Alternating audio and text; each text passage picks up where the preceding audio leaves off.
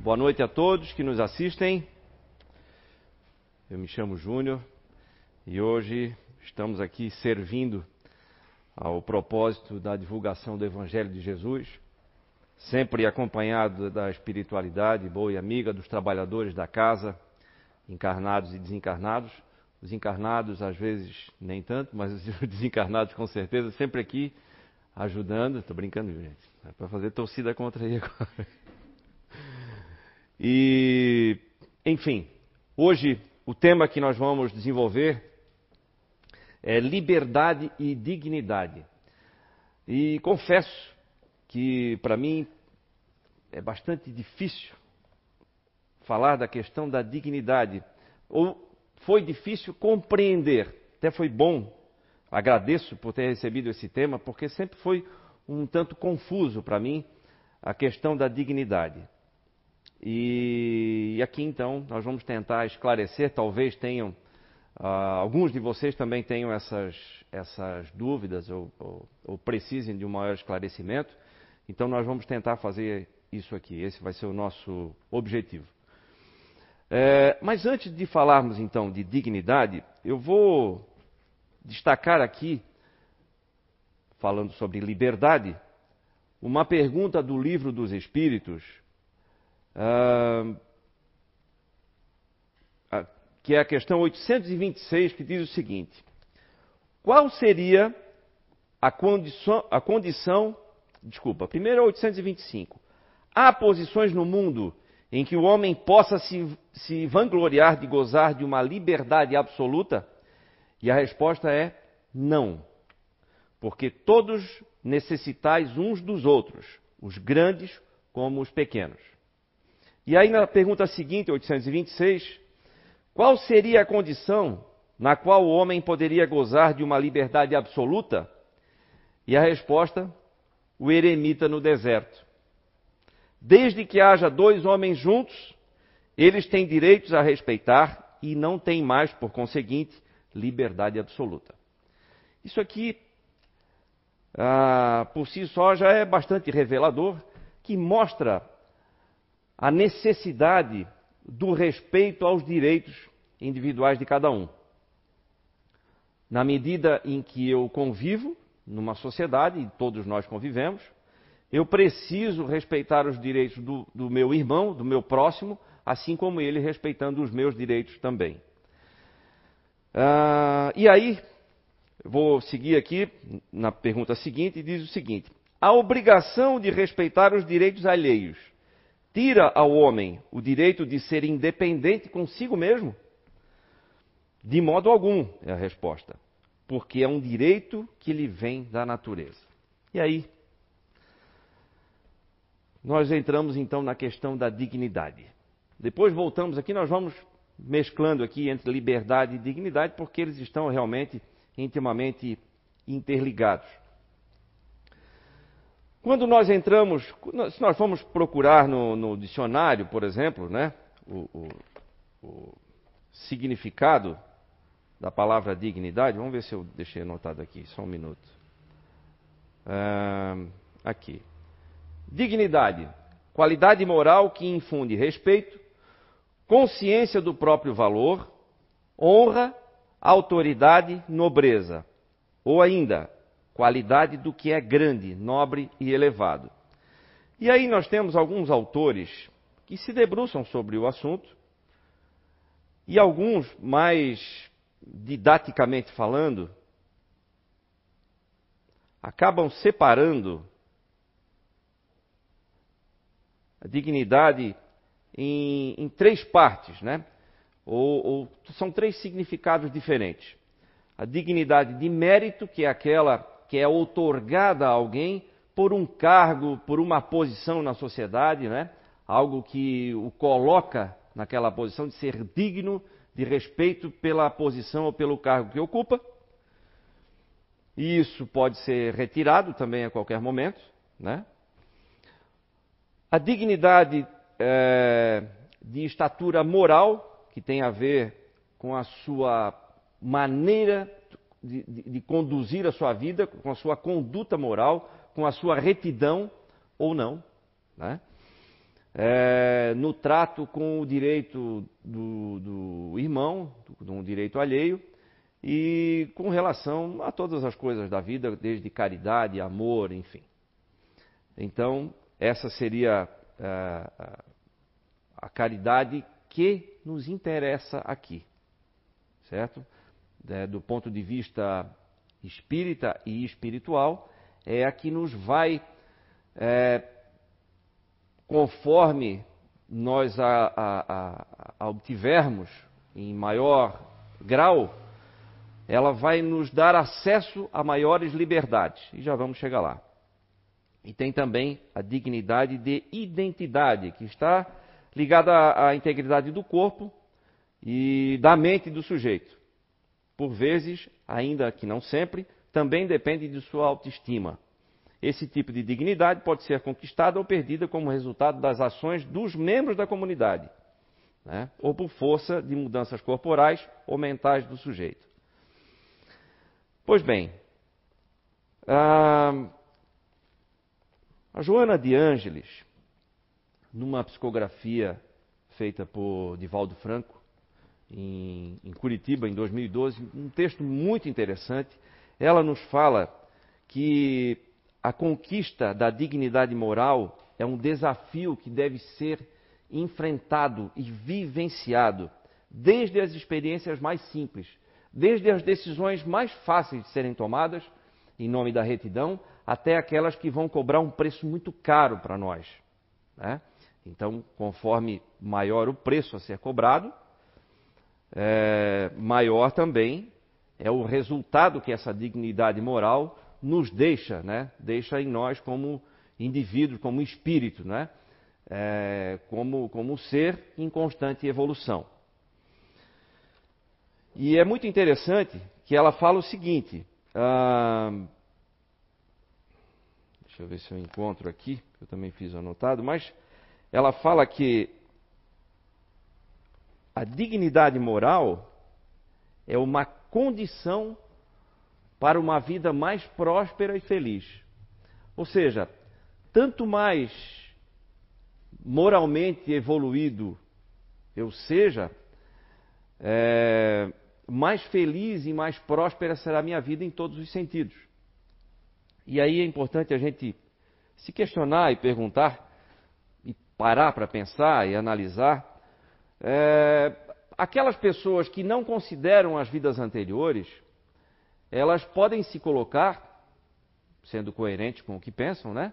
Elas podem se colocar numa condição de fazer o que quiser, de total liberdade. Tendo total liberdade, absoluta liberdade, podem roubar, matar, fazer o que for. Usar a sua inteligência para o seu bel prazer, para explorar as outras pessoas para aquilo que elas querem fazer, já que existe só uma existência, né?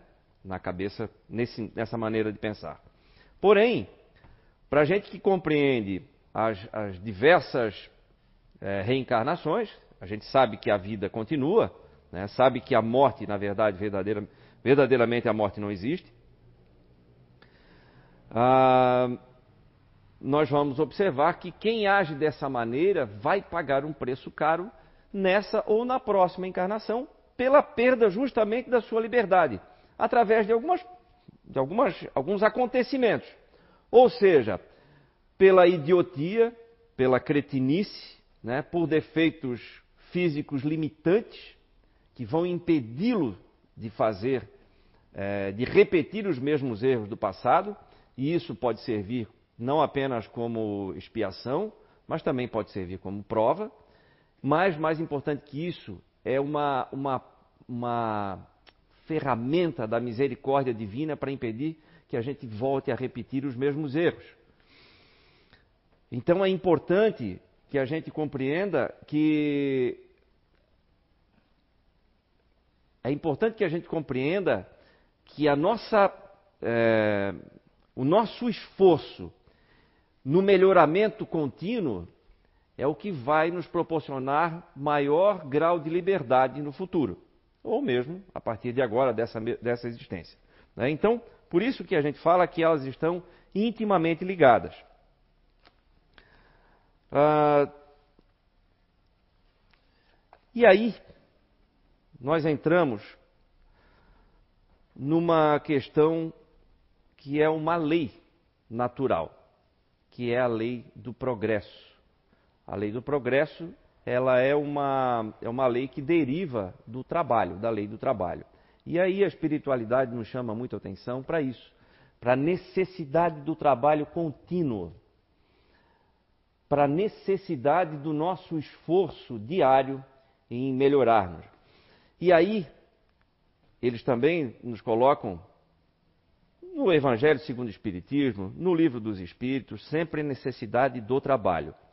E aí, no Evangelho segundo o Espiritismo, no capítulo 25, fala o seguinte: Se Deus houvesse isentado o homem do trabalho do corpo, seus membros estariam atrofiados. Se o houvesse isentado do trabalho da inteligência, seu espírito teria permanecido na infância, no estado de instinto animal. Por isso, lhe fez do trabalho uma necessidade e lhe disse: Procura e acharás, trabalha e produzirás. Dessa maneira, serás o filho de tuas obras. Delas terás o mérito e serás recompensado segundo o que tiveres feito.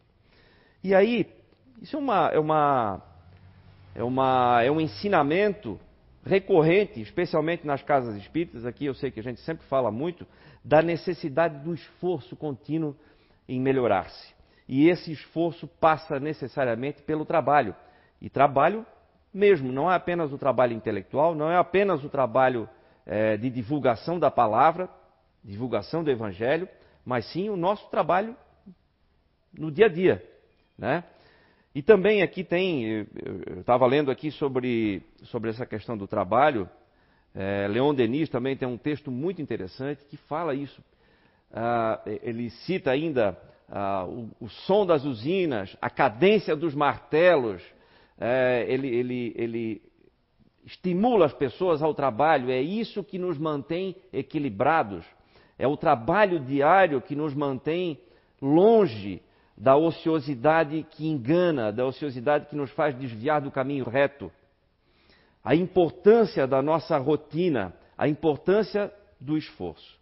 Então, mesmo para aqueles que pensam que apenas o trabalho intelectual é o que vale, aqui a divulgação da palavra, não. O nosso trabalho diário, ele tem um papel importantíssimo no nosso equilíbrio e, consequentemente, no nosso progresso. E por mais que ele pareça, que possa parecer limitador, é o contrário que ele faz é exatamente por nos manter é, um mínimo de disciplina, por, por manter a nossa mente focada numa determinada ação, impedindo que a gente se desvie do caminho reto pela ociosidade, é que ele nos dá liberdade. Parece um paradoxo, mas não é.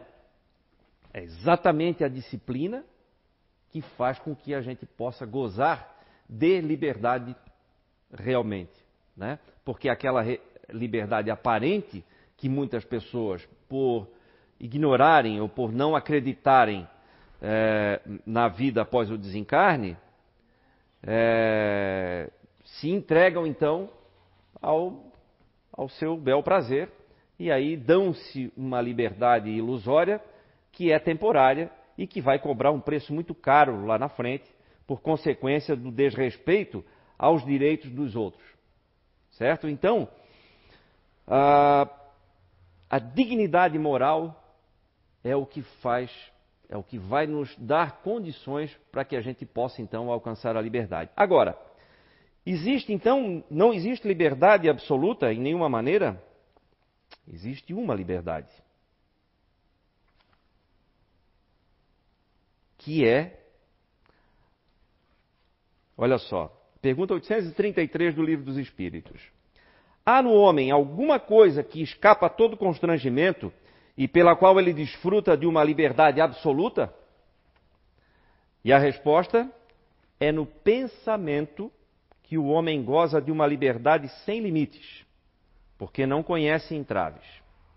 Pode-se deter-lhe o voo, mas não aniquilá-lo. Então, se temos algum, em alguma medida, em algum ponto da nossa vida, liberdade absoluta, é exatamente no pensamento. E o pensamento é o nascedouro, é o projeto, é onde eu ancoro as minhas atividades que vêm depois. Então, ora, se o pensar é o que vai anteceder a minha atitude, o meu foco inicial deve ser no cuidado com o pensar, já que ele é livre. Se eu tivesse alguns entraves no, no pensamento, talvez até fosse mais fácil, mas eu não tenho, nós não temos. Nós podemos pensar o que quiser. E aí é que vem a grande necessidade de cuidar do que se pensa. Porque é ele que vai rebocar, vamos dizer assim, depois as nossas atitudes. E é por isso que se faz tão necessário a nossa ocupação útil. Porque é a ocupação útil que tá, vai nos dar o equilíbrio necessário para que a gente possa pensar corretamente. Ou pelo menos direcionar, comece a aprender a direcionar melhor o nosso pensamento.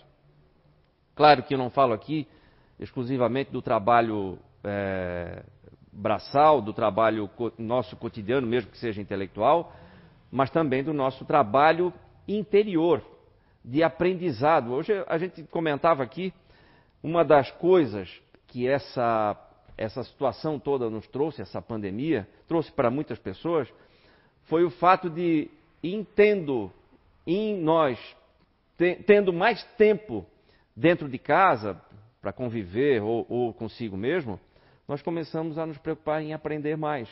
Muitos aqui fazendo cursos online, outros lendo, outros acordando de madrugada, né, para fazer orações e meditação.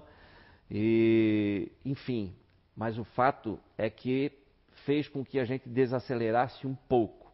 Eu lembro de uma, de uma passagem de um, um médico recém-formado que foi atender um paciente que, com, com, com desequilíbrio nervoso e estava com problemas estomacais e tal. E aí foi perguntar para o médico experiente o que, que ele fazia, o que, que ele poderia fazer naquele, naquele, naquela situação.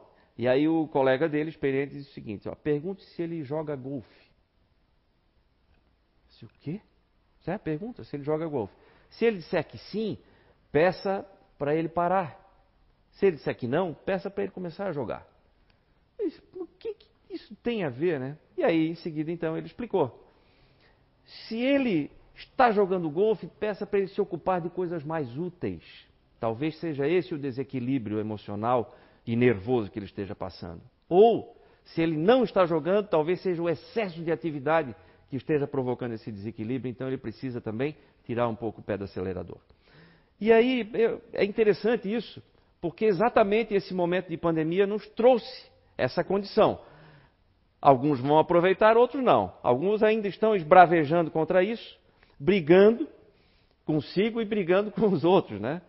Virou uma guerra aí, né, de, de, de ideologia, de opiniões, enfim. Né? Mas é, confesso que no começo eu também é, entrei nessa vibe, como se diz. E aí, opa, percebi isso, não me fez bem, logicamente, e aí acabei mudando o meu foco. E aí eu percebo que realmente esse momento ele pode ser muito proveitoso para todos nós. Justamente porque nós tivemos, fomos obrigados a desacelerar. Né? E muitos que já estavam desacelerados demais tiveram que sair à procura do que fazer. Também teve essa questão. Hoje a gente vê pessoas dando muito mais valor ao trabalho do que antes. A gente que trabalha, é, é, eu trabalho com, com algumas empresas, como clientes e tudo, e a gente está sempre conversando com as pessoas lá que trabalham nessas empresas em qualquer grau, né, em vários, desde a administração até quem trabalha mesmo no chão de fábrica, e a gente percebe o quanto as pessoas estão valorizando mais o trabalho, o emprego. Antes se dava é, pouco valor, na verdade. Por quê? Porque as empresas estavam empregando muito, faltava, né? Pessoas para trabalhar, em algumas regiões, lógico, em alguns setores, e isso fez com que provocou aí, em algum grau, uma desvalorização dos postos de trabalho, do emprego e do nosso, dos nossos locais de trabalho mesmo. Né? Então isso também resgatou é, essa valorização. A gente tem percebido, eu tenho percebido isso muito claramente. É, o que é uma coisa boa. Então aqui nós não estamos falando de materialismo. Muito embora é um cuidado que se tem que ter. Mas nós estamos falando de uma necessidade. Nós somos seres espirituais passando por uma experiência material e essa experiência material tem que ser a melhor possível. Porque isso está dentro de nós. Querer viver cada vez melhor. Não estou falando também de ganância, mas sim de ambição, de querer melhorar a sua condição material, de querer melhorar a sua condição intelectual, por isso que a gente está em constante evolução, procurando aprender, fazer os cursos e tudo, ler, estudar, e em constante evolução moral.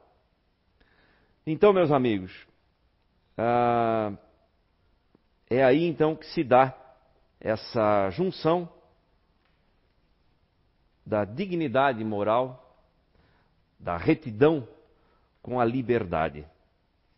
A liberdade ela tem, tem alguns limites, como nós já comentamos, porém, tanto maior ela vai existir na nossa vida, quanto for também maior o meu cuidado com a minha conduta moral. Bom, eu quero apenas ler um trechinho aqui de uma de um texto que eu achei ele é muito é, esclarecedor. E eu gostaria então de, de chegar já para o fim dessa dessa nossa conversa falando disso.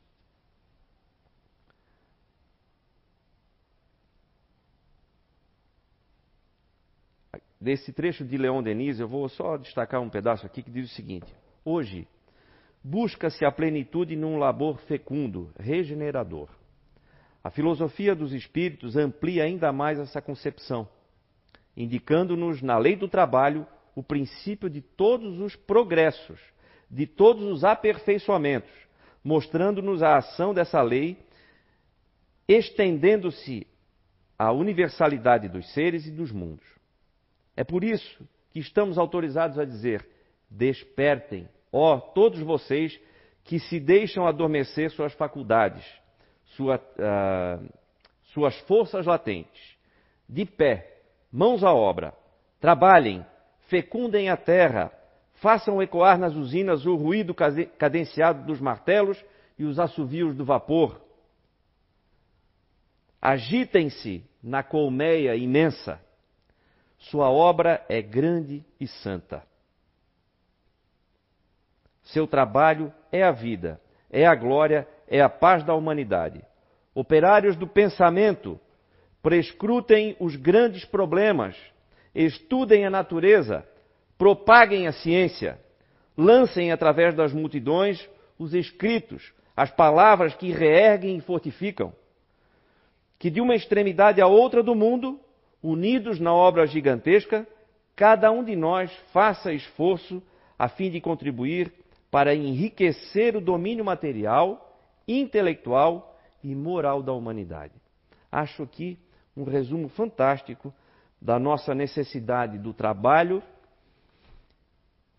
e, consequentemente, da nossa necessidade de evolução moral e intelectual e material, logicamente como forma de atingirmos cada vez mais uma vida livre. Livre das punições, livre das expiações que temos que passar para expurgar da nossa, do nosso perispírito, muitas vezes, é, energias densas que nós provocamos, que acabamos carregando e só podemos expurgar estando aqui encarnados enfim, de ter uma vida mais feliz. Então, vamos nos desenvolver cada vez mais moralmente para que a gente possa usufruir de uma vida cada vez mais feliz. E encerramos então essa nossa conversa de hoje e eu convido a todos para fecharem os olhos e pensarem e lembrarem do nosso querido e amado Mestre Jesus, agradecendo sempre ao nosso mentor espiritual, cada um de nós, sempre pelas boas inspirações que recebemos. Querido e amado Mestre Jesus, que possamos receber em paz sempre as boas vibrações e as boas inspirações, que tenhamos cada vez mais vontade de fazer a coisa certa. Que essa vontade seja cada vez maior em nós e que também sirva de exemplo àqueles que estão ao nosso redor. Muito obrigado a todos os espíritos amigos que nos acompanham, que nos ensinam, que vibram por nós, que possamos ser cada vez mais merecedores de todo esse apoio e de todo esse amparo. Que possamos levar aos nossos lares, nesse momento, todas as boas energias desse ambiente. Muito obrigado, que assim seja.